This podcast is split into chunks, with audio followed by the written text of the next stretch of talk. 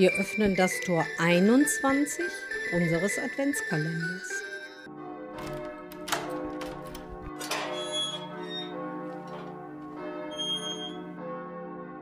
Wir haben im Hunsbuschviertel wieder ein Adventssingen organisiert. Die Nachbarn konnten vom Fenster aus mitsingen oder auch zuhören. Herr Petze, unser Akkordeonspieler, hat uns dabei begleitet. Herr Weimann, Sie organisieren seit vier Jahren den lebendigen Adventskalender in Speldorf. Diese Aktion wird ja nun zum 14. Mal in ökumenischer Gemeinschaft veranstaltet. Das ist ja eine wunderbare Idee, dass jeden Tag ein Adventsfenster geöffnet wird, was ja total schwierig zu organisieren ist. Wie wird das dann hier in Speldorf gemacht? Ja, es ist sehr unterschiedlich gewesen. Also ich begleite ja diese Aktion seit vier Jahren. Vorher hat es ja Pastor Sabel gemacht und er hatte mich gebeten, dann vor vier Jahren, ob ich nicht diese Aktion begleiten könnte. Ich habe das auch gerne gemacht und zugesagt. Es hat Jahre gegeben, Mitte der 2015, 2014, da es Jahre gegeben, da haben wir uns nicht retten können vor Fenstern. Das war wie eine Lotterie, wenn also Pastor Sabel das ins Mail verschickte, wo man sich dann eintragen konnte. Dann war in fünf Minuten waren alle Termine vergeben und Leute waren erbost, dass sie kein Fenster bekamen oh. und so weiter. Äh, das hat sich ein bisschen verändert. Vielleicht ist es auch gut so, dass wir nicht mehr so viele Fenster haben, weil es muss ja auch Publikum da sein. Denn wenn die Gastgeber nun so ein Fenster vorbereiten und niemand kommt, dann ist das natürlich auch ein bisschen enttäuschend. Und bei 24 Fenstern im Dezember, das schafft keiner, an 24 Fenstern teilzunehmen. Und jetzt haben wir also so einen Stamm, die immer dabei sind, sagen wir mal so, was weiß ich, 10, 12 Menschen, die sagen, wir machen immer wieder mit und dann kommt mal wieder neuer dazu oder jemand springt auch mal wieder ab. Das ist also relativ einfach jetzt hinzukriegen, weil wir eben diesen Stamm von Menschen haben, die es gerne machen. Es kann aber trotzdem immer noch mal passieren, dass eben ganz wenige Menschen nur kommen. Damit muss man rechnen, man darf dann auch nicht enttäuscht sein. Ich, ich erinnere mich an ein Fenster, was meine Frau und ich gemacht haben. Das war fürchterliches Wetter, es gab Schneesturm und es kamen drei oder vier Leute waren gekommen und wir saßen dann auf unseren äh, sieben, acht Litern Glühwein und überlegten dann, was machen wir mit dem Glühwein. Und dann, ich hatte erst vorgeschlagen, wir schütten ihn weg. Und dann haben wir ihn aber doch noch in Flaschen abgefüllt und in den Keller gestellt. Und als dieser Glühwein Ostern dann immer noch da stand, haben wir ihn dann doch weggeschüttet. ja, aber auf jeden Fall, die Idee ist gut und das kennen wir ja alle, dass man einlädt und nicht immer alle gleich da sind und dass manchmal etwas weggeschmissen wird. Aber manchmal ist es ja auch sehr schön, wenn man mit ein paar Leuten zusammensteht und mhm. sich unterhält und das kann dann auch sehr gemütlich sein. Aktuell äh, haben wir ja Schwierigkeiten durch die aktuelle Lage. Trotzdem halten Sie an dieser Idee fest und äh, gestalten das auch dieses Jahr, was ich sehr schön finde.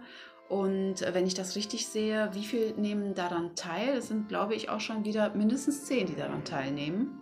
Ja, wir haben sogar wenn wir die Andacht in der Kollo noch mitrechnen, wenn es sogar elf Fenster, die hier gestaltet worden sind in diesem Jahr. Sagen wir mal, zurzeit Jetzt in dieser Pandemiezeit ist es natürlich äh, schon ein bisschen anders. In diesem Jahr geht es ja wieder, aber im letzten Jahr war es natürlich noch schwieriger, weil wir ja eigentlich hätten gar nicht zusammenkommen dürfen. Ja. Wir haben uns dann trotzdem versammelt auf der Straße mit großen Abständen und Masken und es ist auch kein Glühwein ausgeschenkt worden, sondern eine Familie, die hat das ganz geschickt gelöst im letzten Jahr. Die hat also statt Glühwein jedem ein Tütchen mit Glühweingewürz geschenkt. Ach. So konnte man also dann nach Hause gehen und selber dann zu Hause noch, wenn man wollte, den ja, Glühwein bereiten. Das ist auch eine nette Idee. Ja, ja. Und in diesem Jahr bin ich auch von einem Gastgeber gefragt worden, ob ich vielleicht noch mal Handreichungen geben könnte für Ideen, für die, die Adventsfenster,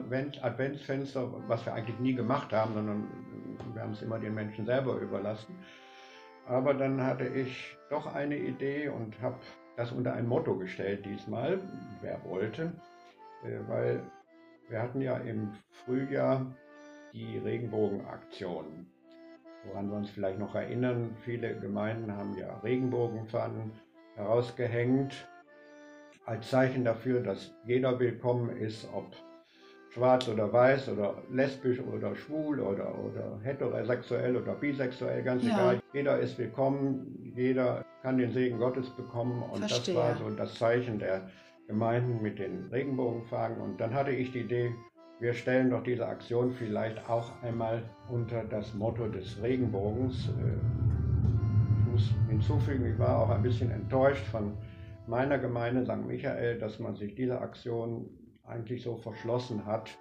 Man hat hinterher versucht, das noch so ein bisschen aufzuarbeiten, aber ist im Sande verlaufen. Und dann habe ich gedacht, das wäre doch eigentlich jetzt mal ein Zeichen. Und einige haben es auch aufgegriffen und den Regenbogen so ein bisschen in die Mitte gestellt, so mit dem Hintergrund, sind alle willkommen, egal welche Menschen dorthin. Das ist ein schöner Gedanke und wie man sieht, braucht es dazu tatsächlich noch ein bisschen Mut, aber es ist ja schön, wenn die Menschen das auch noch mal ausdrücken wollen und auch offen zeigen möchten, dass jeder willkommen ist und wenn man das so sagen darf, äh, vor Gott alle Menschen gleich sind und alle Menschen willkommen sind.